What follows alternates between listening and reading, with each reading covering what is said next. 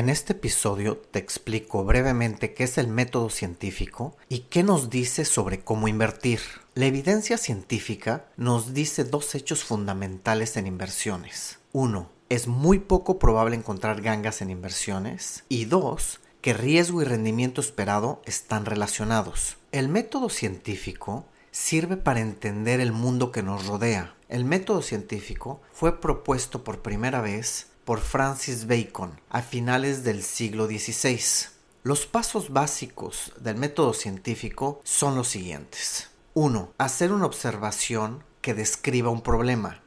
2. Crear una hipótesis. 3. Probar la hipótesis. Y 4. Sacar conclusiones y refinar la hipótesis. Es sumamente importante destacar que el método científico requiere verificabilidad es decir, que otros científicos puedan repetir el experimento y vuelvan a probar los mismos resultados. El método científico nos ayuda a decir qué teorías o qué hipótesis son las que tienen mayor probabilidad de explicar la realidad.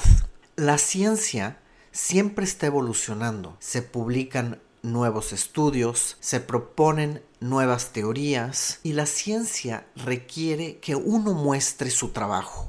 Los argumentos que se basan en cosas como creencias, sentimientos o corazonadas o el famoso sé que es así porque lo digo yo, no valen, no son científicos. Estrictamente hablando, la medicina no siempre ha sido científica. Claramente, muchos cambios en la medicina provienen de los avances tecnológicos. La teoría de los gérmenes vino gracias al invento del microscopio electrónico. Lo mismo ocurre con otros avances médicos como son los rayos X, la anestesia y la resonancia magnética, que han dado lugar a avances médicos asombrosos. El método científico transformó drásticamente la medicina para mejor y continúa haciéndolo hasta el día de hoy.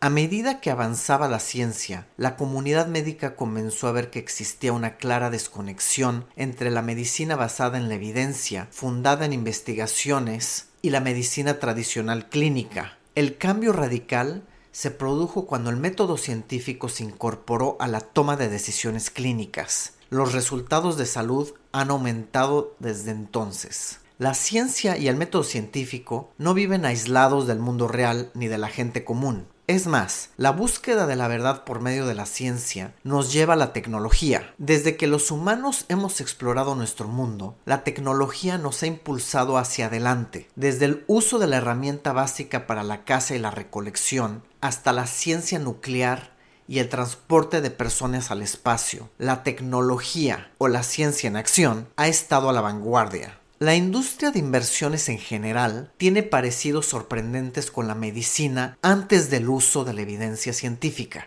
Es similar a la medicina en la década de 1960, cuando las técnicas basadas en la evidencia estaban comenzando a ganar popularidad.